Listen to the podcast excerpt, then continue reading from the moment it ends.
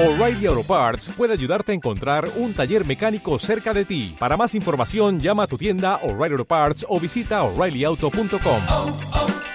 O'Reilly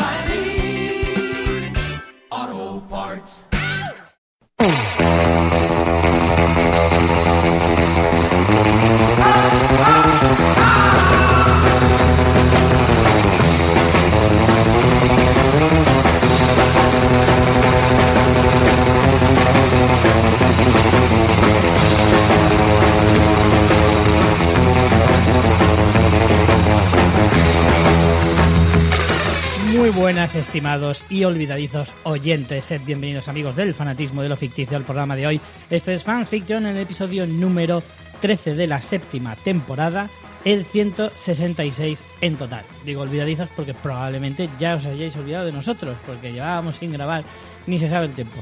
En el último mes y pico hemos grabado solo un programa, que era de los Oscars, y ya tocaba. Así que vamos a retomar y vamos a regresar un poco a la senda de lo adecuado y vamos a empezar a grabar otra vez de nuevo. Hoy, como siempre, está mi querida amiga, hoy de camarógrafa, está haciendo un vídeo con el móvil. Es que estoy de influencer por la vida. sí, sí, total. María Santoja, que empieza muy mal la campaña de cines 2019 y lo vais a comprobar hoy. Es que yo te había dicho de... Es que yo- Vamos es a que- grabar un programa hablando de las últimas cosas que hemos visto. Y llevo un montón de tiempo porque había cogido buen ritmo, pero luego me puse mala, muchos cambios personales. Total, que cuando te has decidido y te he convencido de hacer este programa y han cuadrado las agendas, en realidad no estoy viendo una mierda. Con lo que digo, bueno, mm, va a quedar un poco raro, pero hemos tenido una idea para que se note menos. Una idea brillante. una idea brillante que, Que no es se había hecho nunca. que haya alguien más que hable. Algo que nosotros, de hecho, hemos utilizado mucho y es cuando no tenemos nada que decir, invitamos a gente que hable por nosotros. El viejo Y- truco, el viejo truco. Y para ello, pues, os sonará su voz, espero que le recordéis a nuestro querido amigo Ángel de Guest Star. Hola, muy buenas a todos. ¿Cuánto tiempo, eh? Sin visitarnos. La verdad es que sí, tenía ganicas. Hacía un montón. Pues nada, hoy estamos el trío original, primi- De- primigenio, De original. de original. Y yo, como siempre, pues no dejo de ser uno de ellos, de los originales, quiero decir. Eh, yo soy Richie Fintano, entre mudanzas, que me habéis pillado. Me voy a mudar mucho los próximos años. Y voy a empezar ahora, este mes. que me mudo y ya... Te va a durar años la mudanza. Me va a durar años, ya os lo digo. Bueno, y además, no solo eso, que estás vendiendo muchísimo por Wallapop, Sí, como nos estabas comentando fuera de micro. Así que si alguien quiere cosas, por favor, Richie Fintano en Wallapop, buscarme. Pero no haces envíos, que quede claro. ¿no? Es verdad, no hago envíos. Tenéis que venir a por ello aquí, a mi casa. De la que me mudo, por cierto. por eso vendo tantas cosas en Wallapop. Esa casa nómada ahí. La gente se pensará que igual vivo en una roulotte o algo así. Ay, de verdad. Estaría bien, ¿eh? Yo- tenía una caravana de niño con mi familia y viajábamos mucho con ella. Estaba muy guay, la verdad. Pero ahora pienso en, en, en cómo era aquello, tío, que era una ratonera prácticamente. Eso era una trampa mortal. lo pienso ahora y digo, madre mía. Mis padres. La de Peter Jackson, ¿no? Mortal Injection. Pues más o menos, ¿eh? Todo por ahí, por ahí. No te cabrían los funcos ni todas las cosas que has Que va, acumulado va. si vivieras una caravana. Bueno, también ahora es que no hay nada como una mudanza para limpi- hacer limpieza, ¿eh? Y se te van de cosas. Yo tenía la esperanza de a la casa donde me iba a ir, de hecho, lo- lo- cuando estaba mirando pisos buscaba que hubiera un pequeño armario, no muy grande, pero lo suficiente para hacerme como una especie de, de santuario de lo friki. Es decir, todas las cosas que tengo frikis que no puedo tener en la habitación, meterlas en ese armario. Además, ese armario típico es que lo abres y se encienden luces solas y que sirvieran ahí Pero to- sin, todas sin mis cosas. ponerlas, sin ponerlas. No, no, sin ponerlas, claro. Que sea mágico. Que no, no, no es tecnología, es magia, Ángel. Esa era mi esperanza. De hecho, vimos un piso que, era, que tenía justo eso, que era el típico ah, cuartucho asqueroso para meter la lavadora y, la, y, la- y las escobas y las fregonas y todo eso. Y yo le dije a mi chica, pues aquí pongo unas estanterías y hago mi armario friki. Y en un principio me dijo que sí, todo. Hombre, la- si la otra opción era tenerlo por la casa, Claro, por ganando. eso, ella encantada. Ahora me dice que me haga un armario en el trastero y que lo ponga ella. Y que te metas dentro. A ser posible que ponga una cama, un váter. Bueno, En ya, fin. ya advertimos, como notaréis, que hoy será un tono un poco distendido Sí. y loco, porque... Pásame el agua, Ángel. Claro. Porque eh, no hemos bebido, ¿eh? Y estamos No, no, bebiendo estamos agua, a agua, aunque agua. lo parezca. Agua y mandarinas solo. Es Sí, sí. verdad. Les Vida he- sana hoy, ¿eh? Estamos grabando en mi casa y les he ofrecido mandarinas para merendar. Sigue habiendo, ¿eh? Si queréis, hay más mandarinas y también hay, Se venden por Wallapop. hay mango, manzana, plátano, yogures, nueces, bueno, Muy bien. todo muy, sano. Todo muy sano. Yo yogures no, porque he descubierto hace poco que soy intolerante a la lactosa. ¿En serio? Sí, sí. Esta primer- no, primera noticia que tengo... A lo Sí, mejor sí. eso es porque te has sentado mal dejar un trabajo que era de la Claro. Hombre, tú siempre con las cosas blancas has tenido tus reticencias. Pues Ahí está, tendría la lactosa sentido muy blanca. Sí, sí, sentido. claro que sí. Pues toda la vida, ¿eh? Y me he dado cuenta ahora. O sea, que no es que te daba asco, sino que te sentaba mal. Era un poco de ambas. Pero, de- de- pero vamos Lo a mejor ver, de los dos mundos. ¿Y cómo lo has descubierto? Pues mira, muy sencillo. Acción-reacción. Como decía, como decía este el de Matrix. Toda acción hay una reacción. Y es, tomo un yogur, me cago por la pata abajo. Pero Tal has ido cual. a hacerte pruebas. Sí, la- las he hecho en mi casa. Joder, que no. El hormiguero. A la quinta vez que cagaba en un mismo día digo, vale, esto al final va a ser intolerancia. Vale, pero no has ido al médico, me refiero. No, no, no, no he ido al médico, pero al fin, es que ya lo tengo totalmente cerciorado. Yo pensaba que era el café, que podía ser el café que me daba por las mañanas y tal, pero no. Luego me he dado cuenta de que cuando tomaba el café con leche sin lactosa estaba como una rosa. Mm. Así que al final va a ser Bueno, eso. y ¿eh? ya que estamos y los oyentes están así sabiendo de tu salud, ¿cómo vas de los triglicéridos? Me voy a hacer análisis el martes que viene. Muy bien. El martes que viene me hago análisis. Manténnos informados. Sí, que sí, sabes claro, claro. que La gente Sí, pregunta. Sé, sé que es un tema de, de alcance. Por Ángel preguntan aún, ¿ya hace cuántos años que dejó el podcast? Eh, no me acuerdo ya. Cuatro, cinco, por ahí. Cinco años, me parece. Y por, por los ahí. triglicéridos también. O Sí, sea sí, que sí. es que ávidos de, de, de saber son Claro, nuestros claro. oyentes. Pues me haré análisis la semana que viene. Eh, pero no, me saco sangre la semana que viene. Los análisis saldrán unas semanas después. Así que hasta dentro de un mes o así no podré decir nada. Pero os tendré informados a todos, no os preocupéis. Bueno, Ángel, ¿algo que quieras contar? ¿Vendes en Wallapop? ¿Cómo va tu salud? Mm. No, que estoy viendo... ¿Orinas muy poco- bien? Muy ¿Orinas pocas bien? Sí, sí. Bien y mucho, como siempre. hora, hora y media, subirme al autobús, mearme... Está viendo poco. Estoy viendo pocas series, sí, sí. No, no estoy muy... fatal, ¿eh? Estoy viendo mu- mucho humor, mucha comedia, pero lo que son series y pelis, poco. ¿Qué ves de humor? ¿De Cool Pues- Kids? Seriaza. No, series no estoy viendo, estoy viendo pues La Resistencia, estoy viendo Mm. Fibeta Danda, estoy viendo la comedia, que ya se ha acabado, que a ver si vuelve. O sea, eres como Francis y Miguel Pastor, que están todo el día Todo el día. hablándome de toda esta gente. Claro, y luego monólogos sueltos y luego también pues las recomendaciones de Iggy, sobre todo, pues me las, me las trago, me las me intento bajar. Y un tipo muy simpático que tuvimos en Fuera de Series en un programa hace poco hablando precisamente de, de los cómicos que se... O sea, de los cómicos de stand-up que se pasan a hacer series. Te los recomiendo. Así a lo mejor ves series, ya que Venga. salen cómicos. Claro. Es lo suyo. Pues nada, Richie, mm, ve diciéndonos de qué quieres hablar. Bueno, ¿De qué antes de- O- antes de o pe- tirar- O, película, en mi caso, que solo voy a hablar de una película. La película. Sí, pero está muy guay, así que vale la No pena. pasa nada porque yo he traído varias. Así que eh, antes dinos la página web y ya le damos caña. Pues tenéis nuestra página web fansfiction.es donde tenéis todos nuestros programas anteriores, incluso los antiguos antiguos de la primera temporada y segunda donde estaba Ángel. Tenéis también los spin-offs de Walking Dead que acaba de terminar. Juego de Tronos que empieza esta próxima semana. Uh, y, estoy todo loco con Juego de Tronos. Los ¿eh? modos de contacto y demás. Estoy muy loco con... Lo voy a decir, eh, me lo digo orgulloso. Me he visto las siete temporadas en menos de mes y medio.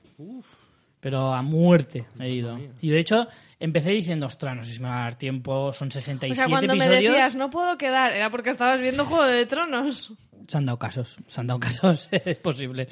Pero yo pensando, ostras, yo calculando los días que quedaban, yo digo, ¿qué quedan? Pues quedan unos 45 días, 67 episodios, son más de un episodio por día. Pero es que luego me tragaba tres o cuatro seguidos, o sea que en realidad luego no... Es verdad que hubo un día que estaba medio malo, que me hice una maratón de la Porque cuarta habías tomado temporada. yogures. Sí, de hecho, de hecho sí. No, yogur no, me había tomado un café, pero no era con leche sin lactosa, era con leche normal. Era Y con ahí- yogur. Claro. Hombre, pero si te tomas café con yogur es probable que le dé a todo el mundo. no solo a mí. Eh, y ese día sí que me metí una temporada entera. Me vi 10 episodios en, una- en- en un día entero. Entonces, claro, adelante mucho trabajo. y, y me he visto toda la Y no la viste más serie. por las veces que te levantaste al baño, que si no. Sí, sí. Pues, pues quieras que no. Y, y me ha venido muy bien, porque había muchas cosas que, claro, sabiendo a dónde llega cada uno, ver el principio está súper bien. Y te das cuenta de que hay muchas cosas que son muy importantes al final, que ya las nombraban al principio, pero te pasan muy desapercibido porque no sabes, te hablan de personajes, te hablan de, de lugares que tú no has visto o que tardarás mucho en ver, pero ya te hablan de ellos. Entonces, claro, una vez, cuando ya lo has visto todo y sabes y sí que lo reconoces, está súper guay. Porque es como que dices, "Eh, domino la información, lo sé todo. Está muy guay, la verdad. Yo se lo recomiendo a la gente, si no le ha dado ya no le da tiempo, evidentemente, pero que cuando termine la octava temporada, verse toda la serie de- del tirón otra vez, eh, es muy recomendable. Yo es que, de hecho, me la volvería a ver otra vez. O sea, me la he terminado ayer, precisamente, y me he quedado con ganas de, hostia, que necesito más ahora mismo. Y solo vamos a ir a uno por semana y solo seis semanas. Es que esto es tremendo, ¿eh? La verdad que yo no me hago la idea de que queden solo seis ya, ¿eh? episodios y se termine ya para siempre. Que no se terminará porque luego tendremos los spin-offs y el universo Nah. lo tendremos, pero claro, estos personajes no. Claro. Yo no, la verdad que no lo he pensado mucho porque no me quiero hacer a la idea. ¿eh? Uf, pero pues vete haciendo, porque es que el problema es que esto es como cuando se terminaba Friends o Perdidos o... Yo lloré cuando se terminó Friends, pero a moco tendido. Claro, el problema es el vacío que se te queda. Encima este año, es que este año se van muchas series, tío. Termina Big Bang, Big Bang, Big Bang lo termina, Modern, pasar mal, termina ¿eh? Modern Family también, terminan series muy, muy importantes de, lo- de los ulti- de la última década prácticamente. Entonces este es un año muy convulso, ¿eh? De hecho, el, resumen de este año va a ser terrible, va a ser mucho llorar. Yo Big Bang también, jolín, los estoy viendo al día y me, y me da pena porque, a ver, entiendo que la terminen, pero rea- realmente creo que ha, ha tenido algunas temporadas más flojas, pero a mí ahora me sigue divirtiendo. O sea, esta última temporada yo me sigo riendo y me lo sigo pasando súper sí, sí. bien y sigo esperando cada semana el episodio. Entonces es como, ostras, para mí que me den más y más, mucho más tiempo. Se estuvo especulando de que a lo mejor hacían un, un spin-off con Penny. Bueno, a ver. Penny, se supone que Penny No. y Leonard. Penny pero- lo dijo en plan, quiero seguir cobrando billetacos, claro. pero ¿qué sentido no tiene ningún sentido? No, para nada. En realidad no. ¿Tú cómo lo ves? A mí me parece muy bien. O sea, que saquen lo que quieran, pero yo no la sigo de hace mucho tiempo ya. Oh. Mucho, mucho tiempo. Y no verás Young Sheldon, porque yo sí que veo el joven Sheldon. No sabía que existía. Me sorprendió, pero... Pues está muy chula. Richie la odia, pero yo la veo. Terrible. ¿Sí? Eh, a mí no me gustó nada. No tiene nada que ver. O sea, es que es otro tipo de serie totalmente distinto. ¿Pero de qué trata eso? ¿Qué, qué- qué va? Habla de la infancia de, de Sheldon Cooper. Como la lista blanca, digamos, de, No, pero de es que es- Haneke, pero de los es que es- nazis. Es, la precuela. ¡Qué comparativo! ¿Por qué existieron los nazis? No, es como una eh, versión. O sea, pero es que es una versión con un tipo de comedia muy distinto. Ya no es comedia de situación. Es una comedia. Es multicámara, es más Claro. un, es un más Malcolm Oh. familiar, pero está chulísima. Pero sin, lita- sin, sin risas enlatadas y sin nada que te haga risa tampoco. Por lo tanto, por eso no hay risas No es enlatadas. verdad. No Está tiene muy bien. ninguna gracia. Y el niño es muy repelente. ¿Mucho bullying? Es que es Sheldon. No, Ah, no, no. ¿No mucho bullying? De hecho, está muy bien tratado el tema, que podría ser como súper repelente, pero está muy guay. Sale la Mimo, que siempre la, la- él habla de su Mimo, de su abuela, y sale y es un personajazo. Mimau. Mi- bueno, sí. Bueno, la versión en en español Mimau. dicen Mimo. Está guay. Pues, no, sobre todo, el vacío que te va a dejar Juego de Tronos, sí que es verdad que está ahí lo de las precuelas y los spin-offs y todo eso. Que bueno, que Pero que seguramente lo- y luego tendrán tardarán un par de años por lo menos hasta que vuelvan. Sí, que, que tendrá mucho nivel y todos sabemos que sigue siendo HBO y tal y cual. Pero no va a ser lo mismo. No, no va a ser lo mismo. Entonces, es como eso, que, que cuando terminó Perdidos, que te quedas ahí esperando ese relevo que nunca llegó. No hay una sucesora digna de, de Perdidos, en ningún caso. Y, y te, pasaste unos años ahí diciendo, "Mm, me falta este tipo de series. Y es que luego esas series no tienen reemplazo. Es que luego no las tienen. Hombre, del final de Perdidos hay muchas, ¿eh? Mucho reemplazo. Quiero decir, a nivel malo. Sí, bueno. Pero el vacío que se te queda, aunque la, aunque la serie termine mal, es lo que te ha generado durante todos Sí, los sí, todo el años que ha subidón, estado. sí, sí, sí. Y que también tiene Y un, la- con- tiene un contexto que ya no se va a repetir. Por ejemplo, Perdidos es como el nacimiento de la serie filia de muchas personas. Entonces, mm, eso pues con ya Juego, de, está. Con Juego de Tronos te pasa igual, ¿eh? Y Juego de Tronos quizá incluso sea la última gran serie eh, De de, droga. de consenso que vamos a ver todo el mundo, porque parece que no, pero desde cuando se estrenó Juego de Tronos ahora ha cambiado un montón. Ahora tenemos las plataformas de streaming, tenemos muchísima más oferta, todo el mundo ve, mm, cada uno ve una cosa diferente. Y Juego de Tronos creo que es como la última gran serie que todos la vemos.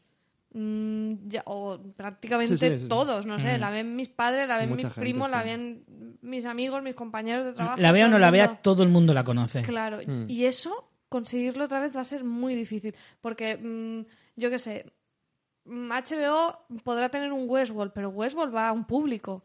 o, o- o, mm, AMC Walking Dead, pero va a un público concreto. La, la gran serie que todo el mundo ve, yo creo que es muy difícil que se repita. Claro, Perdidos en su momento era una serie que aunque no la vieras, la conocías. Es- Ese, ese es el- el- el- la, la barrera que traspasa las series que se convierten en míticas y que se convierten en imprescindibles. Y es que cuando una serie, aunque no te interese, aunque no la vayas a ver nunca, sabes qué serie es, sabes de qué va más o menos y sabes un poquito, eh, o sea, tienes conocimiento sobre ella, independientemente de que la veas o no. O sea, es tan famosa que traspasa el que la veas o no. Y eso es muy complicado que- porque muy pocas series consiguen eh, eh, alcanzar ese nivel. Y el problema es que yo hoy en día veo que cada vez es más difícil que pase un fenómeno como este, porque cada vez la tendencia de las series es a ser cada vez más cortas. Más cortas de temporadas, más cortas de episodios. Y que ahora s- se saca tanto nuevo que, que- que no perdura. Todos son miniseries, todos son series de dos, tres temporadas, la mayoría. Casi nunca. O sea, hoy en día, de las que salen ahora, no se ve ninguna que digas va a durar cinco o diez temporadas. Es muy difícil saber eso. Ya, se- ya era difícil saberlo antes, pero tenías más o menos una idea porque la tendencia era esa. Walking Dead ha durado 10, te- 9 temporadas, va camino de la décima, Big Bang va a acabar con 12, Mother va a acabar con 10. O sea, eso cada vez va a ser más difícil verlo. Y cada vez quedan menos series posibles a, a esa larga distancia. Y para que una serie traspase esos límites, consiga llegar a un público tan... a- tan porque Juego de Tronos no la veía todo el mundo al principio, ni Perdidos tampoco se fue haciendo famosa con el, con el fandom y con, lo, y con el seguimiento después. Y eso lo consigues a lo largo de, de mantener tu, tu nivel o superarlo temporada tras temporada. Y eso cada vez va a ser más complicado, me parece a mí. Yo- Entonces es verdad que el fenómeno Juego de Tronos es posible que muera aquí y será muy difícil volver a ver eso en los próximos años. Yo ahora que consumo poco agradezco mucho las series cortas, ¿eh? Por ejemplo, Sí, Hill- yo también, Hill ¿eh? House, Waco son de las que más me han gustado últimamente y ha sido como... bueno, sí, bueno. pero, pero es eso. Hill House a lo mejor la ha visto mucha gente, porque ha pegado pelotazo. Puede ser. Pero es un pelotazo tan efímero. Ni siquiera Stranger Things, que ya va por su tercera temporada, que tiene mucho, Sí, es mucho como que cuando, gente cuando detrás. se habla un montón, pero es que el- al mes siguiente viene otra de la que se habla un montón y se Claro. come la conversación. A mí Hill House también fue una de las que más me gustó. Bueno, las dos que has mencionado, tanto Hill House como, como Waco. es Pero no hablarás de. Hill House dentro de un año, dentro de dos. Y de Juego de Tronos siempre se hablará. Sí, es que es difícil. Aparte, que ahora ya se ha confirmado que será una serie de antología, La maldición de Hill House. Sí. Eh, pues sí, seguirá, pero va a ser diferente, ¿sabes? A lo mejor se acaba convirtiendo como American Horror Story, que es, de hecho creo que ya ha salido tráiler o algo y la gente está revolucionada porque es como, ¿qué van a hacer ahora? ¿Qué van a hacer la siguiente vez? Pero es muy distinto porque esta temporada la veo o no, o me la salto. No, no es lo mismo que una serie con una continuidad. Mm, claro. Y ese es otro, ese es otro síntoma. Cada vez están más de moda las antologías. Porque lo que queremos es sacar historias nuevas, constantes, constantes, constantes. Una serie que dura 10 temporadas, hoy en día ya no es factible, ya no es rentable, porque es muy difícil enganchar a la gente. Entonces, eh, no sé, me da un poco de pena, porque está guay. A mí me encantan las antologías. Estoy de acuerdo contigo que series como Waco y, y Hill House y Castle Rock y series así muy concentradas y, y tal, está súper bien. Y series cortas porque así te da tiempo a ver más cosas. Pero yo- al mismo tiempo a mí me gusta compaginarlo con un The Walking Dead de 10 temporadas, con un Juego de Tronos, con un Westworld que hará que dure, que dicen que va a durar 5 temporadas, con, yo qué sé, incluso series que a lo mejor no tengan que llegar a tanto como la Breaking Bad de turno o Better Call Saul o cosas así. Pero es que veo que cada vez va a ser menos, cada vez va a ser menos.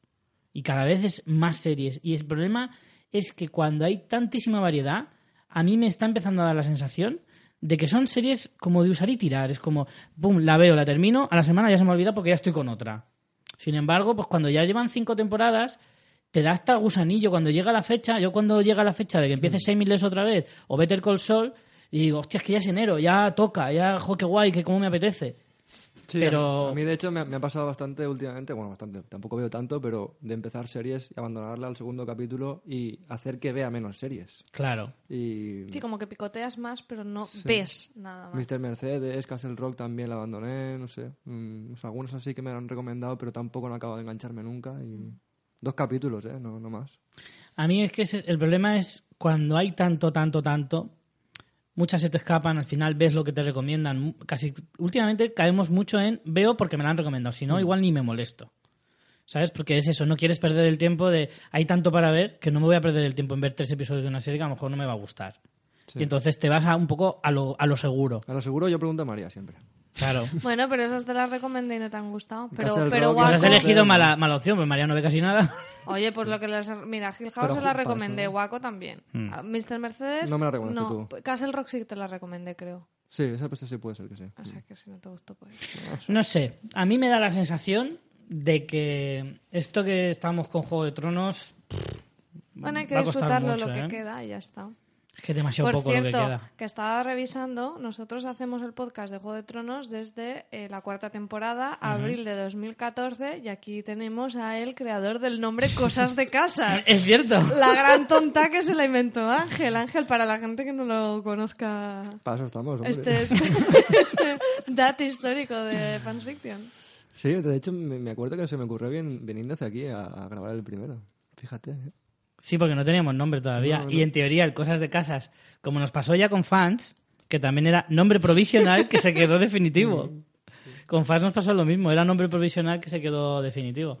Pero bueno, oye, ahí queda para la posteridad ese gran nombre y la cabecera que ponemos al final Buah, todos los años, lo mejor, todos eso es los lo que más me programas. Este año a ver si cuadra y vienes a grabar alguno Sí, de sí, los claro. episódicos. En fin, Y el otro podcast que también empezamos, eh, la tertulia zombie, mm, ¿has seguido viendo Walking al día? Sí, sí, sí, sí. Es ¿Qué te la ha parecido esta es- temporada? Es la única serie que he seguido desde hace tiempo, sí. Eh, pues me ha gustado bastante, no sé. Me... para que no lo recuerde, Ángel soy era el azote de los caminantes. Sí. llegó un momento, no sé, llegó un momento que yo creo que con, con Negan sobre todo empezó a, a engancharme otra vez. Eh, Pero tú como que esta novena temporada con el lavado de cara que ha tenido Intentar hablar sin spoilers, a es ver bastante cómo podéis. sí, Hmm. es bastante es bastante o sea, hay bastante consenso alrededor de la gente que tanto que le gusta que no le gusta que sigue viendo la serie por inercia lo que sea dicen que la novena ha sido como un un empujón hacia arriba, ¿no? Como que la serie ha mejorado, pero la octava fue de las más devastadoras de, la, de los últimos años. ¿Tú piensas eso también? ¿Que la octava fue muy floja no y la novena ha subido o, no que notaste tanto eso? No, de tanto. Yo creo que a The Walking Dead llegó un momento que tampoco le pedía demasiado, no sé. Llegó un punto que... Ha conseguido que las expectativas sean Sí, bajas, sí, ¿no? de, de verdad que sí, pero y así la disfruto mucho más, ¿eh? De verdad, es que la, que la hayan hecho más coral me gusta bastante. Mm, han aparecido personajes que no me interesan una mierda. Siguen haciendo también el rollito de te meto un personaje y enseguida te lo quito. Mm. O siempre, no sé por qué, las historias de amor siempre son muy trágicas en The Walking Sí. Dead. No le gusta enamorarse. Y en muy, muy inverosímiles todas. Ese es Sí, el problema pero- de The Walking Dead, que no sabe, no sabe ser romántico, tío. No, no sabe sacarle partido a las historias de amor. rozarse con un humano es peor que rozarse con un zombie, de verdad. es como vas a morir en tres capítulos. Pero... Es totalmente cierto, ¿eh? El último no, no hay- capítulo... no hay, pareja estable eh, que se mantenga. un- Se mueren o... No, no, no. Sí, casi siempre se mueren. Se Sí. mueren más que se pelean. Sí, sí, sí. realmente. Se muere más que follan, en realidad. Casi, Sí, porque casi. follan poco. ¿eh? sí, por eso. Bueno, pero eso es, es razonable, porque ahí te queda un asquito que no veas. Yo creo que ya llega un punto que eso... Ya todo te da igual, es verdad. Ya el olor a choto ya lo llevas de serie. El último capítulo no me gustó demasiado, pero el penúltimo me gustó bastante. El penúltimo estuvo Mm, genial. mm. estuvo no, no sé, tampoco es como tan... No sé, he oído comparaciones ahí de boda roja y tal. Digo, Sí. pero bueno, tampoco nos flipemos, Es- ¿no? Pero... No, no es comparable, pero sí que se le puede tildar, o sea, pues se le puede poner el apodo de es la boda roja de The Walking Dead. Yo eso lo compro. Compararla un episodio y otro, hombre, Para mí lo de Negan, No tanto. lo de Negan con el Bateme me pareció más. fue mucho más fuerte. mucho sí, más. De hecho, luego. me pareció lo más atrevido que han hecho nunca de Walking Dead. Yo reconozco que ese fue el episodio, o sea, junto con algunos de Juego de Tronos que, que me ha dado un poco el corazón, que se me salía del pecho, yo reconozco que en ese episodio estaba, Hmm. pero taquicárdico, Sí, ¿eh? te lo juro. O sea, lo pasé tan mal viéndolo. Yo nunca pensaba que, que en The Walking Dead pudieran hacer algo así. Hmm. De verdad, ¿eh? Y es como no se van a atrever nunca. Exacto. Ese- creo que ese, ese fue el episodio en el que la serie subió dos escalones para Sí. mí. Luego ya, a lo Sí, largo... siempre luego- sube y baja. Sí, eh, muy, muy irregular la serie, Sí. siempre lo ha sido. Pero en ese episodio yo creo que se puso muy, muy a la altura de, de las grandes series. De hecho, yo fue la época en la que comparaba The Walking Dead con Juego de Tronos en ciertas cosas. No en todo, ni en calidad, ni, ni tal. Pero en algunas cosas, en, cu- en cuanto a seguimiento de público, por ejemplo, o en atrevimiento, En ese sentido, joder, si se le valora Juego de Tronos, también hay que valorar Lo que pasa es que tienen siempre una narrativa como muy loca. Una vez te cuentan de una forma, luego te lo cuentan de otra. No tienen- no Arrítmica, tienen- que digo yo, no. Sí, tiene no- mucho no está consenso muy a nivel de- planificado. Hmm. O lo tienen, Sí. pero no lo sé. no sé. La irregularidad, como he dicho yo últimamente en todos los podcasts que he hablado de Walking Dead, es la idiosincrasia de la propia serie. Mm. Ha conseguido que sea lo normal. que ya ni te sorprenda, ni incluso Sí. a veces hasta te pasa desapercibido el hecho de que un capítulo está aquí, otro está muy bajo y tal, y, y- y es que es así. O dice, "Pues mira, un flashback, bien, pues un flashback. Vamos, Flava, tirado". joder, no. Vámonos al futuro si quieres también. Ponme un flyback, venga, ponme un Te lo compro. Videoclip, videoclip. Número musical, vamos allá. Es verdad, había una temporada que era como, guau, te voy a meter música en todos los capítulos. Y ahora de repente, como la música no existe. Mm, Todo muy minimalista, ¿eh? A ver, también siendo justos, pues es que nueve temporadas, cambios de showrunner, de Sí, claro, claro, se claro. nota. Pero el problema es cuando a veces esos cambios eh, son eh, hasta dentro de la misma temporada, que Sí. Mm. es como, madre mía, poneros de acuerdo. Muy loco, ¿eh? La verdad. Pero Y- bueno. ¿Y has seguido viendo Fiar? No, No, esa no. ¿Dónde la dejaste? ¿O no, no, no llegaste a empezar? Sí, no, creo que vi.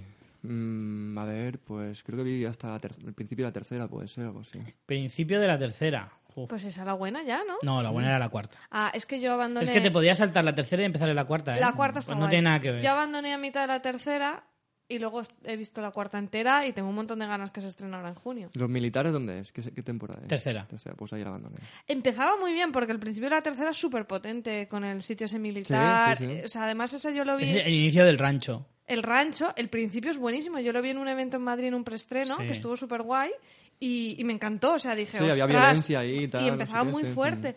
Pero luego marearon mucho, luego la presa. eh, Ahí me perdí muchísimo. No, esa ahí sí que no es que fuera irregular, porque es que era mala todo el rato. O sea, era muy regular, pero por lo malo. No, no, la, la serie, bueno, más que regular, iba, iba en picado. Iba ba- bajando, bajando, bajando. Y en la cuarta temporada le hicieron un lavado de cara bestial, cambiando a muchos personajes, sacando personajes nuevos muy interesantes, cambiando la estética de la serie, incluso la forma de realizarlo. Le cambiaron hasta eh, los títulos de crédito, la música. O sea, es casi casi una serie nueva siguiendo la misma línea y dentro del mismo universo, pero totalmente nueva. Y yo le he dicho a mucha gente, para mí es un sacrilegio, porque no nunca digo esto y nunca se lo recomendaría a nadie. Las series hay que verlas desde el principio y en orden, como debe ser. Pero en este como creo que la... persona de bien. te faltado- como buen cristiano. Efectivamente, como un ciudadano, ¿eh? honesto y, y bueno. Como un padre de familia ejemplar. Exacto. Un padre de familia americano.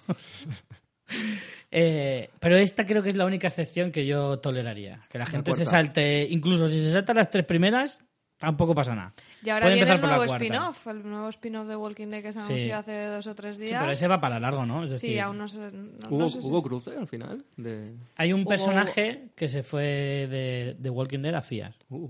Sí, sí, sí. Y no, no, te lo voy a no te has decir. enterado cuál es, porque si no te has enterado No me alturas- nada.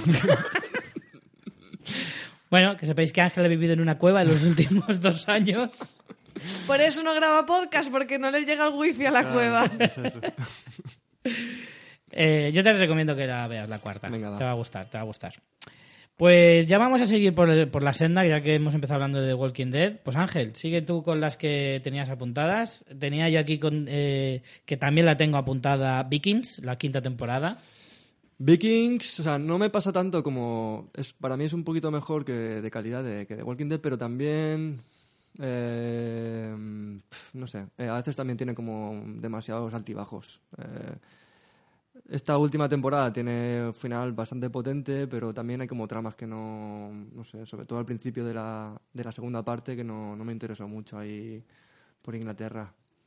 Tiene... Ahí me la dejé yo, en- Sí. cuando entraban a París. Y me han dicho que ha mejorado un montón. De Cuando hecho, entraban a no, París, no eso es de hace un No, montón. Hace dos temporadas, ¿no? Por lo menos. No, Sí, ya decía me la segunda quedé. parte. Ah, de- vale, de- No, no, habla de la... claro, se- como sabréis, desde hace dos temporadas Vikings se, se divide Sí. en dos bloques, que es un poco Una trampa, es una sí. estupidez lo que hacen, porque Es que son dos temporadas, ¿no? Claro, al principio las, las- temporadas eran de nueve episodios, las tres primeras, y a partir de la cuarta hacen dos bloques de diez.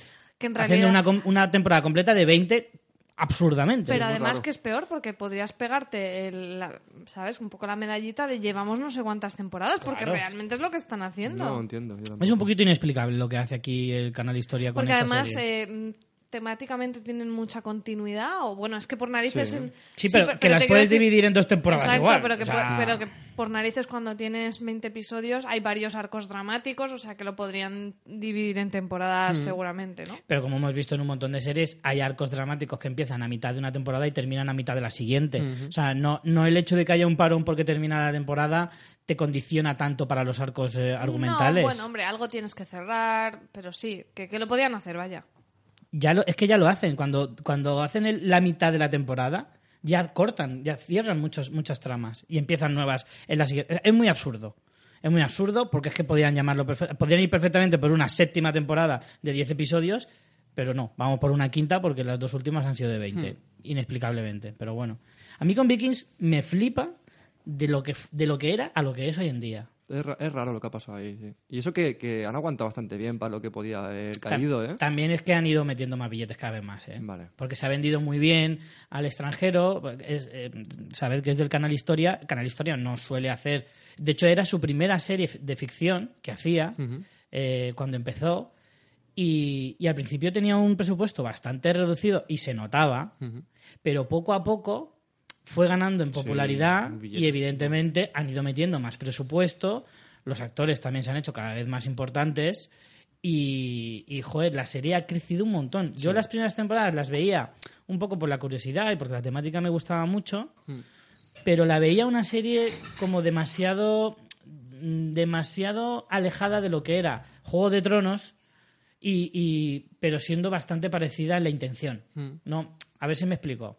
No podía aspirar a ser Juego de Tronos, evidentemente, pero era in- inevitable la comparativa Sí, claro. porque el mundo medieval y tal. Lo que pasa es que, claro, tenía detrás una historia súper potente, que es la de los vikingos. Entonces, Mm. bien llevada, al final te ha- les ha llevado a un éxito rotundo, porque ahora mismo es la mayor fuente de ingresos del canal, probablemente. Y la primera temporada lo que tenía guay es, bueno, para mí, que era la, la- la parte como más chula, que era que te contaban mucho más a nivel, evidentemente, historia y... Era más mit- costumbrista. Mitología, ¿no? Como más sus, sí, lo que tú dices, sus costumbres y tal. Y para tener a lo mejor más público, pues le metieron muchos más giros de guiones, mucha más acción. Más batallas. Sí, muchas más batallas. A partir yo creo de la cuarta temporada ya se pegaron No, el, el final de la tercera temporada ya te está viendo las intenciones de la serie, es decir, vamos a hablar más de conquistar otros otros Hmm. sitios y de, y de expandirnos más hacia afuera que de- el explicarte el hacia adentro. Hmm. Que, que es verdad que las dos primeras temporadas te hablan pues conflictos entre clanes y tal, pero apenas salieron de, del- de su, del continente. Sí que hacían incursiones en las Islas Británicas y demás, pero eran más cosas puntuales y aunque siempre ha habido bastante conflicto con ello, no, no, no pasaban de ahí. Sin embargo, a partir de la tercera ya invaden Francia, luego Bjorn muy- se va al Mediterráneo y tal, y que eso, es- eso es chulísimo. Mm, mm. Y, y todo tal y como lo han llevado es bastante, bastante guay. Y, y a mí ha habido muchos personajes que al principio no me acaban de convencer, pero su evolución ha sido tan buena y tan potente que al final han acabado por, por gustarme muchísimo. Sí, sí, no, no, quiero decir, es, es una serie que aguanta, aguanta muy bien y, y que es eso, que con, con el personaje de Ragnar podía haberse ido a tomar por el culo y, Sí. y- y aguanta para mí de una forma muy, no sé, reparte mucho el protagonismo que también me gusta, se convierte bastante en coral, coge, persona, coge fuerza a muchos personajes, eh, yo sé, se reparte el tema de los hijos, en vez de las disputas, al final incluso puede crear como mucho más conflicto y, y se abre, no sé, me... Me gusta, pero tampoco, de lo que te digo, tampoco le exijo como a Juego de Tronos. No, no, claro es que no, claro no es una historia ahí donde pasen cosas ocultas, digamos. Yo es que al final a Vikings... Se resuelven rápido siempre los conflictos en Vikings. Hostias. Sí, sí, eso es bueno. Pero yo al final, he eh, la serie ha conseguido que yo la valore por sí misma. Hmm, Sí, sí. Al principio, ya te digo, era más inevitable la comparativa con Juego de Tronos, pero hoy en día ya no la comparo. No, no, porque no. me parece que es otra cosa totalmente distinta. Y, Yo la- eso, yo la y veo, eso ¿eh? es mérito que tiene la serie también. Creo yo la es- recomiendo mucho. Es una de las series que, que, que sale temporada y la veo. No... Yo recomiendo mucho también, si la veis a través de Movistar. Movistar siempre que la pone, normalmente suele poner detrás de la serie reportajes sobre la historia de los vikingos, sobre la propia serie, eh, de, de- de producción de la serie y demás. Incluso hablan con Michael, Michael Hirst, que es el creador de la serie, y sale muchas veces haciendo comentarios de por qué rodaron esto, en qué se había basado y demás. Y está muy chulo. Yo he visto algunos episodios y está muy buen, porque te das cuenta de que, evidentemente, hay mucha fantasía y hay mucha ficción en la historia, pero que sí que han intentado seguir un poco la historia, que es difícil, porque todo lo que ellos, en lo que se han basado, en la historia de Ragnar, por ejemplo, en la historia de Ragnar, es cierto que hubo un personaje que existió de verdad, que es al que se le atribuye eh, el nombre de Ragnar, pero al mismo tiempo también hay muchas leyendas y mitos alrededor de este personaje que son difíciles de demostrar y de creer que fueran ciertas. Eh, y ni siquiera te voy a cosas fantásticas de dioses y cosas así, no, no, no. Estoy hablando de que conquistó aquí o se fue allá o hizo esto o hizo lo otro. Entonces, eh, está muy guay porque aunque hay cierta fantasía y demás, eh, suele- parece que es bastante fiel a la realidad.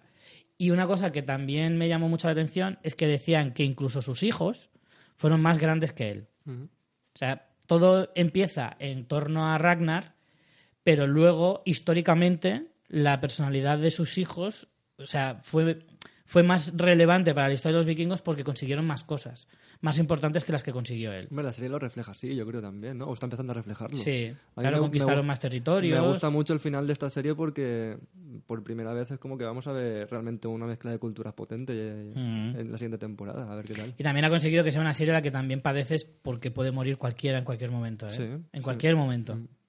Que ya lo ha demostrado.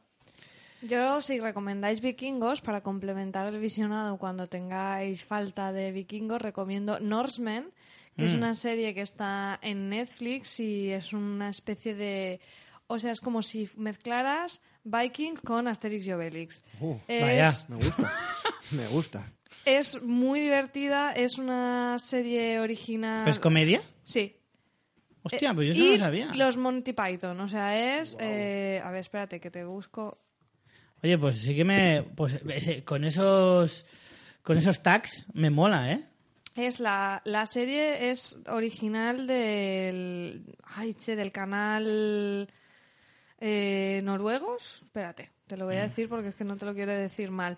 Pero es, es muy curioso porque en Netflix la encuentras y además eh, está eh, en, o sea, sí, sí que no la tienes doblada, está solo en, en versión en inglés. En Netflix. Sí, porque curiosamente es una, una cosa que se hacía antes en el Hollywood clásico y es que los mismos actores han grabado en inglés y en, yo creo que sueco. Entonces, los- lo ves y son los mismos actores con acento y todo, pero en inglés. Porque cuando la produjeron ya la habían vendido para Netflix. Entonces la, la grabaron simultáneamente en, ya te digo, creo que es sueco y inglés. Y entonces la puedes- ellos lo doblan, se doblan a sí mismos. no, no, no se doblan, es la misma escena, la, graba- la ruedan dos veces. No jodas. Sí. Y tú la puedes ver en sub- subtitulada en... Eso, Qué tanto sueco coñazo en tener que inglés. grabar cada escena dos veces, ¿no? Sí, sí, sí. Tiene ya tres temporadas y... Ay, es que ahora no me sale del, del canal que es, che. Qué barbaridad. Pero es de la tele pública de, de Noruega, ¿no? Los vikingos son de Noruega. Bueno, pueden ser Es de que, Noruega. claro, es- Dinamarca también. Son de. Escandinavia, Mm, Es que básicamente. ahora no recuerdo si es. Voy a buscarlo para decirlo exactamente. Pero es súper divertida. Tiene ese punto como, como si estuvieras viendo un poco mm, rollo Los Caballeros de la Mesa Cuadrada, así de Monty Python, un poco loco, o el rollo Asterix, que. Yo qué sé, por ejemplo, lo típico que sale en Vikings de que cuando van al mago este ciego, súper creepy, pues aquí hay uno que es como mm, va una tía a un mago mm, del, del mismo rollo y le hace lo de mm, chupar el escupitajo y no sé qué y dice, uy, yo es que esto no soy muy de eso. O sea, como parodiando el rollo de las costumbres. Hay una escena en el primer episodio que es super Monty Python, que son los viejos, que un esclavo los lleva porque se van, van a hacer como un sacrificio de despeñarse. Y al final uno es como, yo es que se tira uno y otro, yo es que casi que prefiero que no, tal. Y al final, eh, mm, como que convencen al esclavo para, para no tener que sacrificarse. O sea, ese tipo de mm, humor. Y es muy divertida. Son capítulos cortos, sí que son un poco escatológicos porque yo me la ponía para comer, pero luego a veces había algunas batallas así un poco, claro, ese gore humorístico que digo, Claro. "Mm, igual para comer... Que salen espagueti de la barriga. Claro, igual para comer tampoco era la mejor opción, pero está muy divertida, ¿eh? Yo la recomiendo mucho. Tiene tres temporadas, me parece, de 30 minutos Y, y si te mola el rollo vikingo, no, tres no, creo que son dos. Eh, si te mola el rollo vikingo, mm, te partes. O sea, además son cortitas de estas de seis episodios que te la ves en nada. Pero eso sí, eh, con su- a no ser que hables inglés o, o, eh, sueco, pues te toca Pero hay subtítulos en castellano, por lo menos. ¿o Sí, sí, los Ah, subtítulos vale. están en, en- en castellano. Efectivamente era Noruega, perdón, no es sueco, es nor- noruego lo que hablan y es de la tele pública noruega, la serie. Hostia, pues a mí me ha llamado la atención. Mm, a mí también. Venga, igual esta noche me la, la pruebo. La cadena 100 de la Santonja. en noruego y en inglés la tenéis. Pues venga, voy yo con alguna de las mías. Voy a empezar por Sex Education, que la verdad es que tenía muchas ganas de hablar de esta tengo serie. muchas ganas de verla y todavía Buah, no la he pues visto. os va a encantar. O sea, a mí me flipó. No tenía ninguna intención de verla, pues de estas sugerencias de Netflix que entre tantas, tantas, tantas, pues no me llamó así de primeras mucho la atención. Y un día estaba en casa un sábado y estaba viendo la Aroa, que se la había puesto ella así un poco por curiosidad. Y yo estaba con mi tablet ahí haciendo cosas o jugando, o no sé qué estaría haciendo, y no le estaba prestando atención. Estaba así como de fondo. Y le dije, tú vela, tú vela. Y yo las veo así de fondo. Porque me dijo, no la quieres ver conmigo. Y yo, bueno. Y tanto verla de fondo que me empezó a gustar, me empezó a gustar. Y ella, que ya iba por un tercer o cuarto episodio, al final me la puse yo desde el principio. Y empecé a verla también. Y me ha, me ha gustado, pero muchísimo. Es de esas. Es de esas series británicas de las de antes. Que te enganchan muchísimo. Que tienen un humor muy ácido. Bueno, la historia trata de un instituto eh, británico. eh, es una, la típica historia de instituto, ¿vale? Con, sus- con un montón de personajes. Pues está el abusón, está el pardillo, está el gay, que se mete mucho con él. Están las chicas, que pues están la- las que son muy perras y la típica friki que se mete mucho con ella y tal. Habla mucho de lo que es el bullying, en general, de cómo te ponen un apodo un día por una mentira y, y te lo, y lo tienes que llevar todos los cuatro o cinco años que estés en el instituto eh, y pasarlo muy mal por ese tema y cómo lo afronta cada uno y ese tipo de cosas, pero con un sentido del humor que es puro, puro, puro eh, televisión británica. ¿Y Eso, por, por qué es relevante lo de Sex Education? El título. ¿Por qué es relevante? Es, es que tiene su gracia. Y es que el protagonista de la serie es el hijo de una psiquiatra sexual. ¿Vale? Su madre. eh, la Gillian Anderson. Es Gillian Anderson, por cierto, que está espectacular. Pero espectacular. Parece mentira que esa mujer fuera un cardo cuando estaba en Expediente X, porque es que era lo que era. Y ahora es, un, es una pedazo de mujer. Y aparte de que, que lo hace súper bien y tiene una vis cómica que, que no te lo creerías viendo Exp- Expediente X. Porque en Expediente X era una rancia de tres pares de huevos, pero aquí tiene, tiene mucha gracia. Es la típica madre eh, que además escribe libros sobre sexo y tal y cual. Y entonces al, al adolescente está todo el día diciéndole, eh, háblame de sexo, no sé qué. A sus amigas enseguida le habla, ah, pues mi hijo ya se masturba. Y el hijo, por Dios, mamá.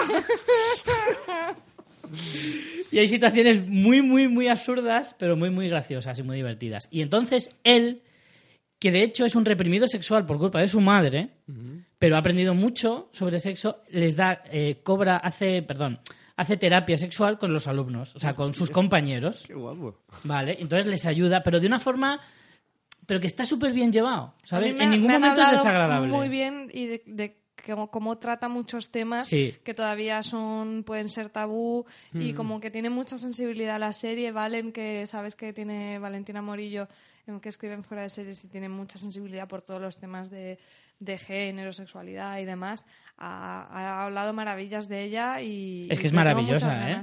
Es una delicia de serie, de verdad, porque es, es justo lo que estás diciendo tú, María. Es una serie que sabe tratar, todo, habla de todos los temas que se te puedan ocurrir sobre sexualidad adolescente y tal y cual, pero con tanto cuidado que es que parece que sea que, que tú, o sea, dice, qué fácil es, que podría hablar con mi abuela de esto si quisiera, porque ellos lo hacen de una manera tan sencilla que al final hace que sea súper eso, al final que, se pierde todo el pudor al hablar de, Se de ese tema. ¿no? Sí, sí, y luego tienen unas, unas salidas y una manera de, de, de, de- de crear situaciones cómicas que es, es maravilloso. Y al mismo tiempo hablan de todo tipo de cosas, pues de, de eso, de bullying a- al chico gay que le pegan una paliza a mitad de la calle, de, de temas de aborto, por ejemplo, de, de, eso, de, de, de bullying en el instituto, de maltrato, de el bullying cibernético ahora este de las redes sociales, lo peligroso que es, hasta dónde te puede llevar, etcétera, etcétera. Todo eso lo tratan en algunas ocasiones con mucha seriedad como toca,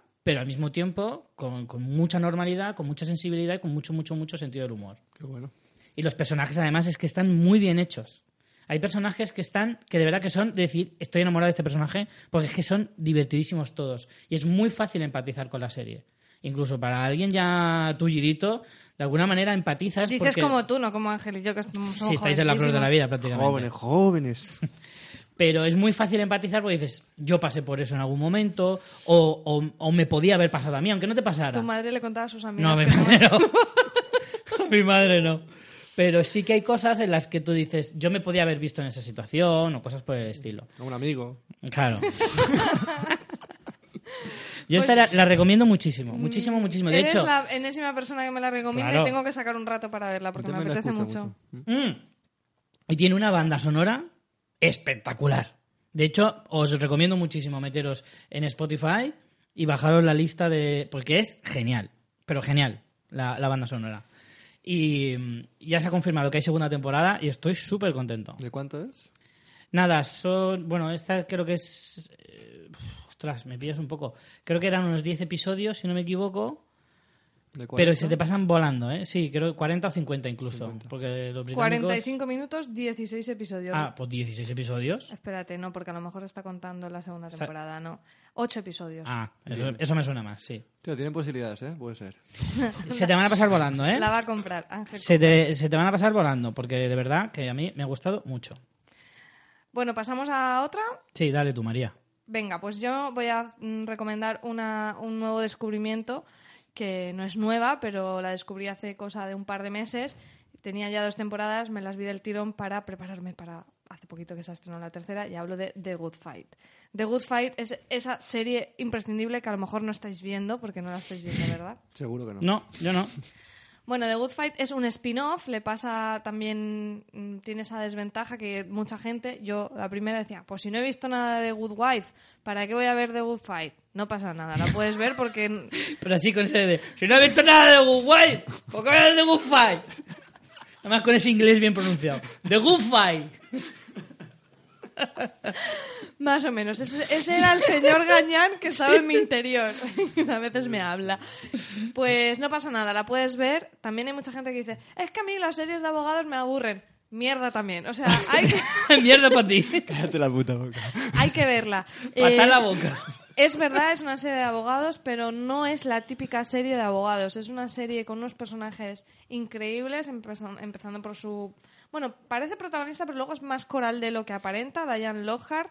eh, pero es una serie muy coral, muy femenina, que además está súper conectada con la realidad a un nivel que yo mm, flipo. O sea, señora, flipo. Eh, bueno, como digo, la prota Diane Lockhart, que es Christine Baranski, que es una actriz que amo y adoro sobre todas las cosas. La Eh, reconoceréis por ser la madre de Leonard en Big Bang. Sí. Cuando ya le ponéis cara la habréis visto en un montón de cosas, desde una jaula de grillos a mamma mía, es una actriz que Es es, maravillosa, maravillosa, maravillosa. maravillosa. Después también tenemos a Rose Leslie, que era eh, la novia de Ygritte. Jon Snow. Y, y, bueno, un reparto coral con personajes súper interesantes. Y lo que tiene de bueno The Good Fight es que eh, no tiene una estructura, o sea, no cae en el, eh, el caso de la semana. O sea, hay episodios donde hay caso, hay episodios donde no lo hay. Hay una trama mm, de temporada también. En- y luego, aunque haya caso de la semana, lo flipas con el caso de la semana, porque todos están conectados con la realidad. Se habla muchísimo. eh, bueno, o sea, a veces yo a veces tengo que buscar cosas porque mencionan a cosas de la política norteamericana que a mí se me escapa. O sea, hablan muchísimo de temas raciales, hablan del Me Too, o sea, y casi en directo porque la serie eh, la serie se estrenó en 2017, ahora están emitiendo su tercera temporada y Es de CBS, Sí, por cierto. de CBS All Access, igual que eh, Star Trek. Discovery. Y aquí en España está en Movistar. Y, y bueno, y te habla eso con un montón de actualidad de cómo ha impactado el Me Too, de Trump. O sea, es la serie más anti-Trump que te puedes encontrar. Pero Ah, Ahí casi deberíamos hacer un día como series anti-Trump, porque es que hay tantas ahora mismo. O sea, hay frontalmente anti-Trump, O sea, no- nombrándole. imagínate lo anti-Trump que es, que el, arranque de la serie del primer episodio es Diane Lockhart mirando en televisión eh, que Trump va a. Creo que es cuando jura la presidencia y apagando la tele y levantándose. Ese es el arranque de la serie. Es que hay varias series o varias temporadas de series que han empezado así, ¿eh? Yo ya he visto por lo menos tres que empiezan así. Pues Joder. esta es De verdad, impresionante y porque además tiene un discurso muy fuerte. O sea, yo a veces la veo con Francis y paramos para, para debatir temas. En el último episodio, que es el de la. Esta semana aún no lo he visto, el de la semana pasada. Mm, ellos eh, eh, se centra la historia en un bufé de abogados con socios mayoritariamente negros. Y hay un discurso del, tema de los salarios de si cobran más los negros o los blancos. Pero no se queda en un, ton- un punto superficial sino que al final los propios el, el socio dice bueno a lo mejor cobran más los blancos pero es que los blancos se van. Se pueden ir a otro bufé. Entonces yo subo el sueldo al que creo que voy a perder o sea te hace un debate mucho más profundo del simplemente eh, los blancos cobran más, los negros cobran más, sino que vamos a hablar de esto. Y igual con temas de Trump, del Me Too, o sea, es una pasada. O sea, si, si buscas una serie política, esta es la serie política. Y es de abogados y hay juicios, pero no, o sea, no da, no da puntadas sin hilo. Los personajes son maravillosos, los diálogos son brutales. Eh, yo me, ya te digo, me cargué en tres días las dos temporadas y ahora cuando se ha estrenado este mes la, tercera voy a, o sea, voy a la semana al episodio y lo disfruto muchísimo. Eh, la tenéis en, disponible en Movistar. La primera temporada son 10 episodios y, bueno, creo que todas son de 10 episodios. Lo compruebo y os lo digo, pero no, la segunda son 13 y ahora está en emisión la, la tercera, pero ya os digo que va a saberos a poco. O sea, de hecho yo, como Francis no la veía, le dije, ponte a ver conmigo la tercera a ver si te gusta. Y ya la está viendo al día y, y voy a ver si hace un, hago un revisionado de la primera y la segunda para que él la vea. Y, y yo la vi hace dos meses y no me importa volver a verla. Así que os la recomiendo un montón. Episodios de 45 minutos, actorazos, debate político y, y es la, se- la maravillosa serie que nadie está viendo.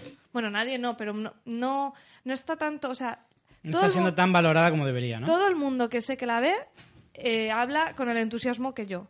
Lo que pasa es que yo oía compañeros, oía a Marina Suyo, oía a CJ Navas y decía, bueno, bien, pero yo qué sé, yo no soy de abogados o yo no he visto The Good Fight.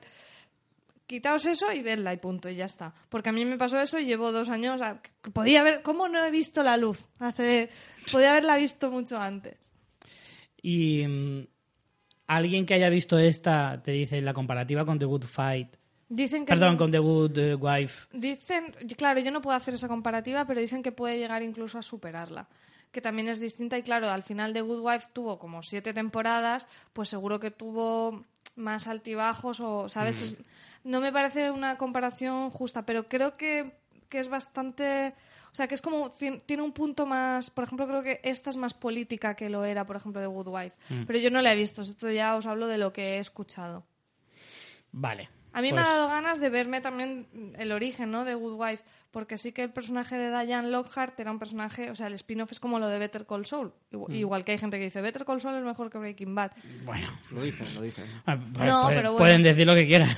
Bueno, En fin, va- yo la verdad es que siempre la he tenido ahí como...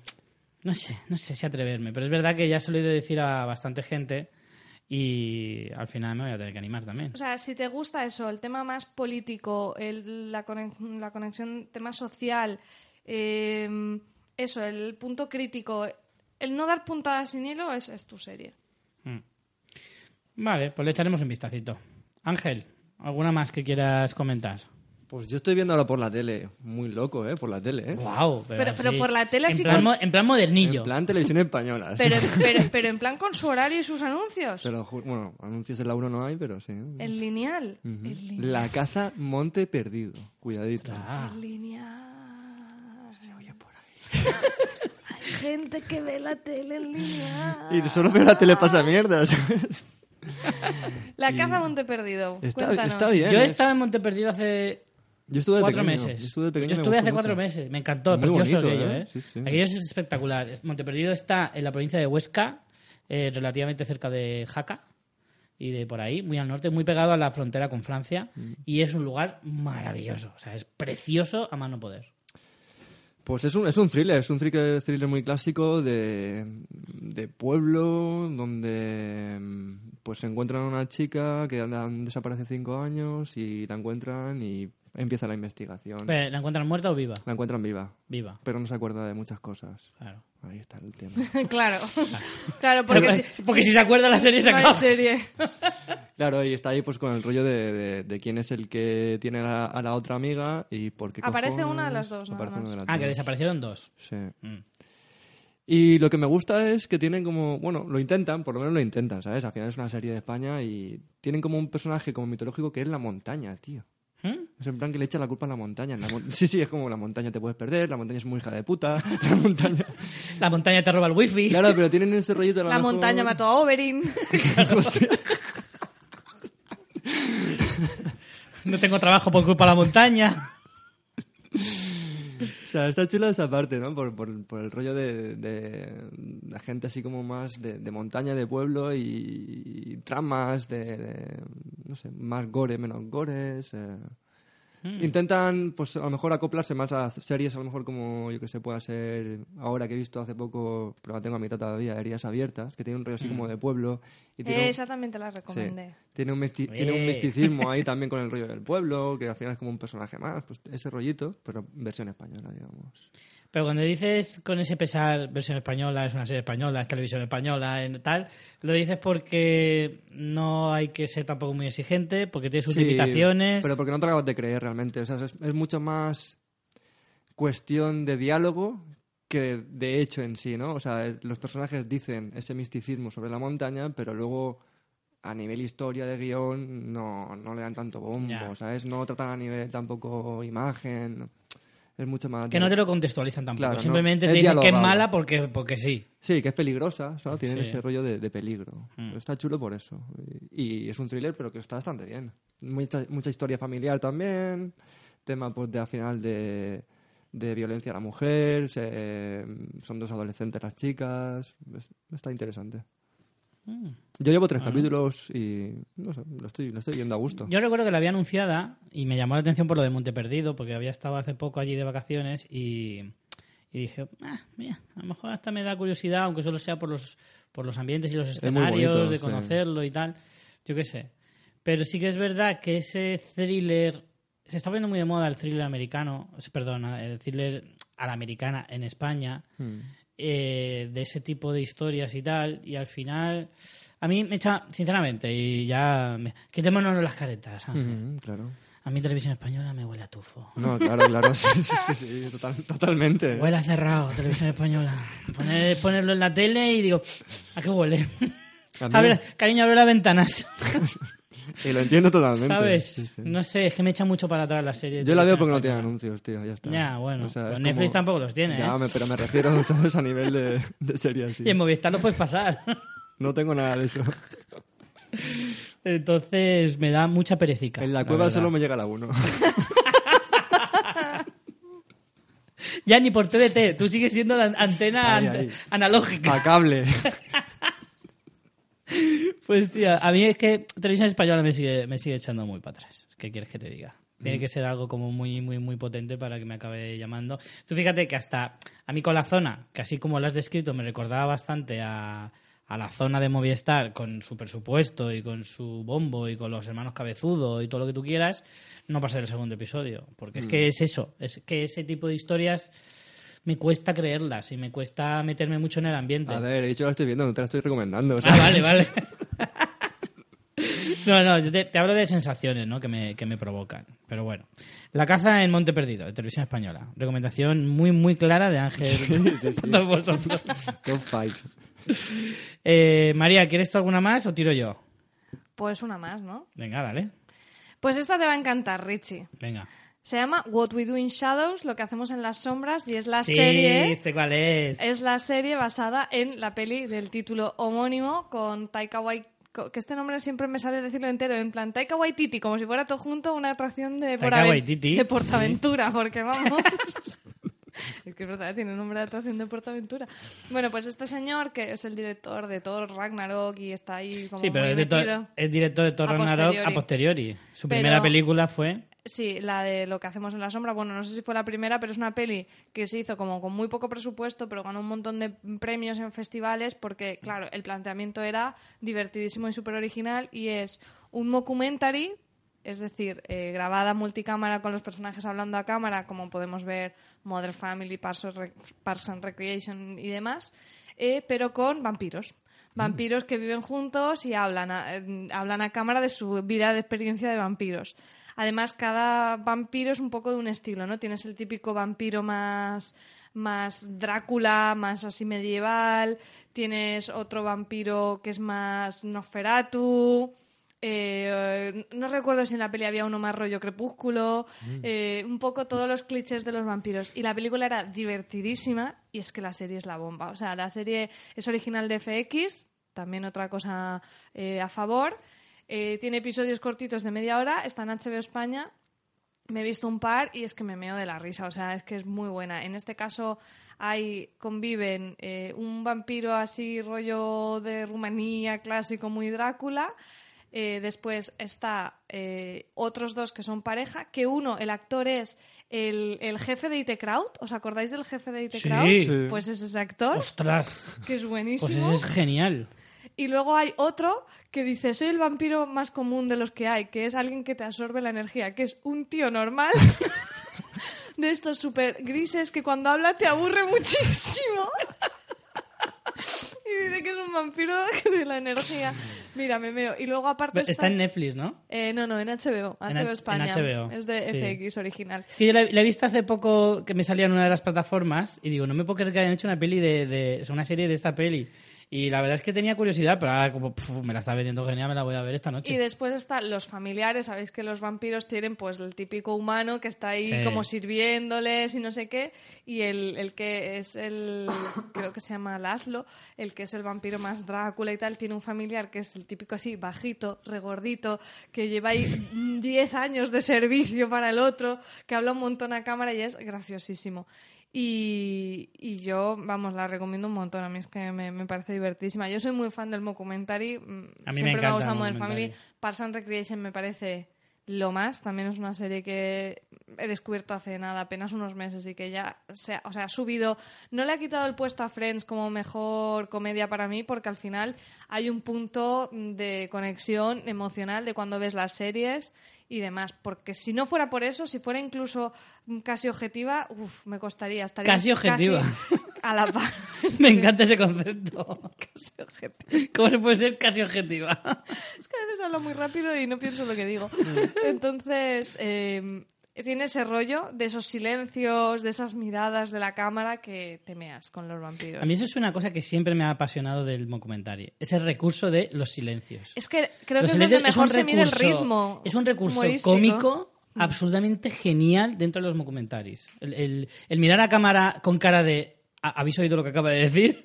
Eso que en The Office se usaba muchísimo y que en, en Modern Family también lo usan un montón. Son un, recu- son un- es un recurso maravilloso y que, y que es verdad que pocas veces te cuadra también como, como en ese tipo de, de comedias. En los monólogos pues también se apetece utiliza mucho, ¿eh? Sí. monólogos incluso Claro. crea mucha mucha tensión en el público y si- nada más te ríes por la tensión que Sí, hay. ¿eh? Es como- sí, sí. Es verdad, es verdad. Pero tienes que saber utilizarlo Sí, muy claro, bien, claro, ¿eh? claro. Porque si Es no puedes pegar una sí. cagada. Yo creo que es difícil eso, ¿eh? Sí, sí, sí, totalmente. Pues, jolín, me la has vendido súper bien. Esa sí que me apetece Luego un encima, de ver. mejor que las... O sea, se nota que la serie tiene más producción, eh, más pastuki que, que la peli. Que la peli al final era una peli mm, muy... Muy chusquera, serie ¿eh? Muy No, chusquera. aquí, aquí los eh, vampiros se convierten en murciélagos y se ve ahí que hay billets. Está genial. Mm, o sea, de lo que estoy viendo de comedia, lo que más me he reído últimamente. Muy bien, muy bien. Pues yo igual esta noche alguno cae. Lo que ¿Habéis pasa es que me has dicho la de Norseman y esta y a lo mejor tengo que ver uno de cada. ¿Habéis- Hablando de comedia, ¿habéis visto Kidding de Jim Carrey? Sí, ¿Sí? ¿Mola? sí, sí, muy recomendable. Ya hablé de ella y por eso, y además hablaré más de ella cuando hagamos el monográfico de Jim Carrey que está pendiente. Y sí, sí, yo la recomiendo muchísimo. Porque es que es una comedia. Es una comedia. Decir comedia negra se queda escaso, ¿eh? Es- va más allá de eso. Qué guapo. porque habla de cosas muy chungas y, y no es una comedia de descojonarte, ni muchísimo menos siendo Jim Carrey, pero es de cosas que te quedas en plan, uff, eso lo he notado en la espina dorsal, ¿sabes? O sea, yo la recomiendo muchísimo. La tengo-. Yo, de hecho, la puse en mi resumen del año pasado como de lo mejorcito en series. Eh, pues yo voy a continuar con eh, Titans. Tengo dos más para recomendar. Una es Titans de Netflix. es como se le acaba el chollo de Marvel a Netflix dentro de poco, pues ha intentado tirar de DC y, se ha hecho esta Titans que nos cuenta la historia de eh, algunos superhéroes de la marca, pero mucho menos conocidos. Coño, creo que la he visto esa. ¿La has visto? Creo que sí. La de Robin. Sí, la he visto. ¿La de Robin? Joder, la de la negra también. Sí, Ah, sí, la he sí, sí. visto. Esa la he visto. Sí, sí, sí. What a Pues- surprise. no sé por qué la he visto, pero la he visto. Y tú sin saberlo, ¿eh? ¿Pero te ha gustado? Bueno. Quiero decir, bueno, pues no sé. A mí me recordó mucho en estilo a lo que eran pues las series de Netflix de, de, de Marvel. O sea, las Daredevil, Buah, a mí me, Jessica me Jones. pareció peor, peor. ¿Te pareció peor? Sí, Fu, que, que hay Daredevil, algunas sí. temporadas que de Daredevil incluso que cuidado, ¿eh? A mí Daredevil fue la que más me ha gustado. Bueno, la primera sobre todo. A mí los últimos dos episodios de Titans me han gustado mucho. Mucho, mucho, mucho. Es que a mí el rollo teenager me tira muy para atrás, tío. Que sean joven, tan jóvenes. O A ver, sí que es verdad, pero la hacen tan, tan, tan oscura que de alguna Sí. manera se te acaba olvidando que son Alguna que, ¿eh? si tienen algún capítulo que... mm. Al principio, los primeros dos episodios, yo sí que también decía, "Mm, el rollo teenager también, tienes razón, ¿eh? a mí también me echa un poquito para atrás, pero el aura y todo lo que genera de ambiente y demás se, se va volviendo todo cada vez más oscuro, Sí. más tenebroso y, y- y tal, y al final consigues que se te olvide que, que son teenagers. Sí, por el personaje de Robin al final Sí. hay como una transición ahí chula. No, y el resto también, ¿eh? Mm. Está el personaje de este Robin y hay otro Robin, Sí, sí, sí, verdad. ¿vale? Que no es spoiler, El Robincito. el Robincito, que también tiene una historia así turbia y, en fin, está guay. Y mm, no sé, es como una exploración del mundo DC que es bastante más desconocido que el de Marvel, digamos, que es un poco más accesible para los que no somos ávidos consumidores de cómics, pues, pues claro, el mundo DC igual está un poquito más olvidado si te sales de la norma que son pues los Batman, Superman, Flash y poco más. Hmm. Entonces, este tipo de historias te, te- te ayudan a entender un poquito más todo ese universo, porque está todo bastante bien conectado con el resto de historias. No está conectado con ninguna otra serie. Sabemos que está el universo DC de CW, que están los Arrow, Flash y toda esta peña, que no tiene nada que ver con esos, ¿vale? No está conectado ni nada, va aparte. Pero sí que te hablan del Joker, te hablan de Batman, te hacen muchas referencias a cosas que sí conoces. Sí, de hecho Batman sale en sombra ahí dos o tres veces, Sí, ¿no? sale, y Bruce Wayne sale así en penumbra, como que se, como que no pagó la luz, ¿sabe? No pago, tengo una mansión, pero no pago la luz y voy en, so- en penumbra en toda la mansión. Y no van a hacer serie, o, o no sé dónde lo vi yo eso, de del grupo este donde van a la casa sí, esa, la ¿no? patrulla, Doom Patrol, la la patrulla, patrulla condenada. condenada, sí. Mamma mía, chaval. Pero ya, ya está, se está Se ha emitiendo ya en... No, se ha confirmado, no. Es que llevan tres o cuatro episodios Por en Estados Unidos se en confirma, emisión. en cuanto lo emiten, se confirma que... Llevan tres o cuatro episodios en Estados Unidos ya. Hostia, es que, sí. es que hay serie para flipar. Pa' eh. todo lo que quieras. Mamma mía. Y está guay porque a mí me empujó a descubrir... Richie, breaking news. Ojo ahí, ¿eh? Ojo. Eh, y a mí me gustó porque me, me dio como gusanillo de descubrir más sobre estos personajes y otros personajes de DC. A mí sobre Robin también. No sé, me- siempre me había interesado Robin y... Hostia, Mm. mira, ¿qué tal? A mí fíjate que al principio fue el personaje que menos me interesaba, ¿eh? Mm. Porque como era el que más conocía y Robin, la verdad es que a mí siempre me había parecido un poco bluff. Pero en esta serie al final consigues que te interese mínimamente. Se pone, se pone la cosa muy... No sé, pues, se pone Ya sabéis que de- DC le gusta darle un rollo oscuro a todo, ¿sabes? Un rollo así como muy deprimente, todo, todas sus historias tienen al final un puntito así tenebroso que a mí me mola, me gusta y en esta ocasión creo que está bastante bien llevado. Al final me gustó bastante la serie. No me acabo de enganchar al principio, pero poco a poco me fue enganchando cada vez más. O sea que va de, ma- de menos a más. Yo un día me, me- clavé tres, por lo menos. Sí, ¿eh? sí, Y a mí me "Hostia, pasó cuidado, igual". eh, cuidado. A mí me pasó igual. Los primeros como que me costaban un poquito, me forcé un poquito Sí, a continuarla porque digo, venga, va, que no me, ha, no me has gustado del todo, le voy a dar otra oportunidad y tal. Me forcé un poquito y es verdad que según iba viendo me iba gustando cada vez más. O sea que si no os gustan los primeros episodios, si aguantáis un poquito al final os acabará eh, convenciendo la, la temporada. Y la verdad es que me apetece ver una segunda temporada. Eh, esa era una de mis recomendaciones. Y la otra que sí que recomiendo mucho y que me ha gustado tremendamente, pero es que yo ya lo sabía que me iba a gustar, era Black Monday de Showtime, que me la terminé la semana pasada, que emitió Movistar el último episodio. Y es una serie que además yo creo que a ti, Ángel, te gustaría, si no la has visto. No, no lo he visto. Black Monday relata el, el pelotazo más gordo que hubo en la bolsa americana después del crack del 29, que fue en los años 80, a finales de los años 80. No recuerdo el año exactamente, no sé si era 88, 89, por ahí, pero era a finales de los 80. Y, mm, y va sobre pues una empresa de brokers de la bolsa de Wall Street y que quieren pegar, quieren hacer la jugada, que se llama además la jugada Georgina, se llama. No voy a develar nada más para que así no pero todo gira en torno a eso. Y es, es eh, una jugada de, pues de esto, de, compro acciones de por aquí, luego las vendo por allá, hago el truco y de repente me forro y arruino a un montón de gente. Básicamente es una cosa así. Pero tienen que pasar como muchas cosas para que sucedan.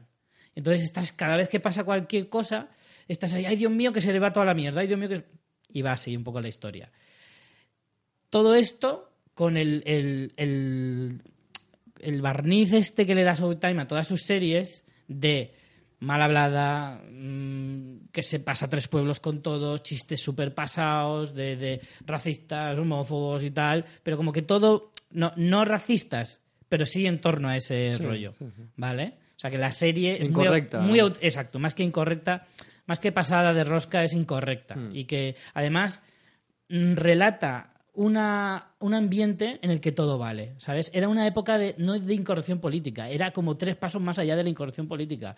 O sea, tomaban coca en la oficina, pero, pero unos, unos tacos de coca, que no era ni medio normal aquello. O sea, unas salvajadas que, que, que, que- hacían y, y de, de desfase, de, de, de despilfarro de dinero, de además en todo. Eran como excesivos en todo, ¿de acuerdo? Hay uno que, que es musulmán, o, o al menos dice que es musulmán, y va con un turbante, ¿sabes? Para que sea como el, el- el musulmán de la oficina. Pero en realidad es como otro cualquiera. Por ponerte un ejemplo. Y luego, y está protagonizada por Don Cheadle, ¿vale? Que ya trabajó para Showtime en House of Lies, que es otra serie que yo me he hartado de recomendar aquí, que también hablaba sobre las grandes empresas en Estados Unidos y de todo el movimiento ese empresarial y, y- y corporativo salvaje de movimientos de, de miles de millones de, de- de dólares y cosas así. Pues esta es como la antecesora 20 años antes, ¿de acuerdo? Es como, es como el mismo mundo, pero en vez de grandes empresas, pues es de la bolsa. Y es el mismo personaje prácticamente, porque es que es muy parecido el, el eh, Marty Khan, que era el personaje protagonista de House of Lies, ahora se llama eh, Moe... Ay, no me acuerdo el apellido. Moe no sé qué, y es que parece como el mismo personaje 20 años antes. Como es el mismo actor, es que es, es práctica- se mueve igual, habla muy parecido, y es muy parecido todo. Y, y está muy guay la serie. A mí la serie me ha gustado muchísimo. Tiene sus giritos, su, su- sobre todo a mí es que me gusta esa incorrección de Showtime. No, lo tiene muy pocos canales. Lo tiene FX, a veces lo tiene HBO y, y poco más. Porque en Netflix eso casi nunca se lo ves. No, no. Tiene muy pocas series tan incorrectas como las que tiene Showtime. Y Showtime, casi todas sus series son así de incorrectas. Y yo soy súper fan de, de- de esas series de, de Showtime. Y yo es una serie que recomiendo muchísimo porque es muy interesante. Aparte, ya aparte de todo esto, es que la ambientación de los años 80 es maravillosa. O sea, es súper genial. Toda la cultura pop de la época, la forma de vestir, los coches. O sea, con decirte que el personaje este de Moe tiene una limusina Lamborghini Joder. que es maravilloso, porque hay un personaje que dice, o sea, que tienes lo caro de un Lamborghini y, y- y no tienes su velocidad porque es una puta limusina. y, dice, y le El tenedor, dice, el tenedor cuchara, y es súper incómoda, además. Sí, un tenedor cuchara. Es el tenedor cuchara de los coches. Totalmente. O sea, es la hostia de incómoda y es la hostia de cara y es la hostia de, de desfase. Y es que es, es como el ejemplo perfecto de lo que, lo que os estoy contando. ¿no? Me, me, me gusta muchísimo, me gusta muchísimo y la recomiendo un montón. Y ya está, y la tenéis en Movistar, que lo sepáis. Eh, ya está, hasta aquí, hoy. Nos quedamos solo con esto. Y Que, muchas esto- gracias. que estoico has terminado. Hasta aquí, hoy, ya. Todo. Parar, stop. Hombre, estoico, o yo qué sé, yo no. o morse, una... Lo vamos a dejar aquí hoy. Eh, hoy ha sido programa express, digamos, para lo que es habitual en nosotros es muy express, María. Esto de- debería ser la duración normal, pero para Richie es express. Para mí esto es, nada, la versión de bolsillo de Fans 21. Tapa blanda. A mí me gusta, sabes que me gustan tomos de tapa dura, grandotes, que ocupen mucho la estantería. Ah, es por Así eso me que no el libro, que es de tapa blanda. Por eso no es el que le regalé. María me regaló un libro que son los siete hábitos para ser mejor organizado. ¿eh? Y lo tengo, pero mira, ha funcionado, pues lo tengo muy bien organizado en la estantería. muy bien colocado. Tontería que vas a vender. Sí. Por Wallapop. Entren en el Entra perfil en Wallapop. Entra en Wallapop. Sí, sí, sí. Pues nada, señores, aquí lo vamos a dejar. Ángel, muchísimas gracias por volver con nosotros. Espero que no pase tanto tiempo. Hasta la próxima. Ahora en Juego de Tronos vengo. Hemos dicho que en Juego de. Tronos vienes, sí, ¿eh? Sí, me apetece. Está claro. Mírate Muy más series y eso para venir a comentar. Mírate Juego de Tronos, porque venir sin haberla visto No, va a estar sí, feo. esa sí, esa, esa rel- esa es religión ya. Ah, vale, vale. María, estarás contenta, ¿no? Hoy. ¿Por qué? Por la duración del programa. Que deberías estar súper feliz. Sí, la verdad que sí. Hoy te has portado bien. Bien, bien, bien. Pues nada, señores, nos vemos la semana que viene, María, quizá. Nunca se sabe. Nunca se sabe, ¿verdad? esperemos que sí, esperemos que sí. La semana que viene. Miguel más. Pastor, deja de decir que Fans Fiction es un podcast extinto. Estoy harta de ti, que no paras de decirlo. No, para... y habla él que tiene Sofin Channel más extinto que los dinosaurios. Es verdad, Nada, Sofin nada. Channel, que hace tres años que no graban. Lo menos. Así que nada, aquí tienes la prueba, Miguel Pastor. Toma, en tu cara. Esa. En tu cara. Pues nada, entre la cara de Miguel Pastor y nosotros nos despedimos y hasta la semana que viene. Vean muchas series y muchas películas, no como Ángel, que vemos pocas. Chao. Chao. Chao.